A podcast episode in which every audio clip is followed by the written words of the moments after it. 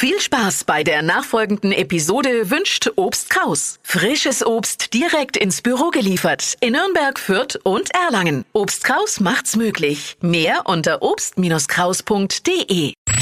Fränkisch für Anfänger und Fortgeschrittene. Heute Gewängsen. Gerade jetzt in der Urlaubszeit ist Gewängsen Hochzeit, weil man macht sie mit dem Auto auf Richtung Süden und man kennt drauf wetten, spätestens wenn wir auf der Autobahn bei Greding sind, no geht's los.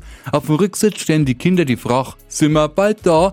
Das ist Stufe 1 vom Gwängsen. Die kriegt man mit einer lockeren Runde. Ich sehe was, was du nicht zickst, nur einigermaßen in den Griff, aber höchstens bis heute dau. No wird wieder gwängst, dann aber verschärft. No hat der Nachwuchs am Rücksitz, da ist nicht zu warm oder er muss aufs Klo.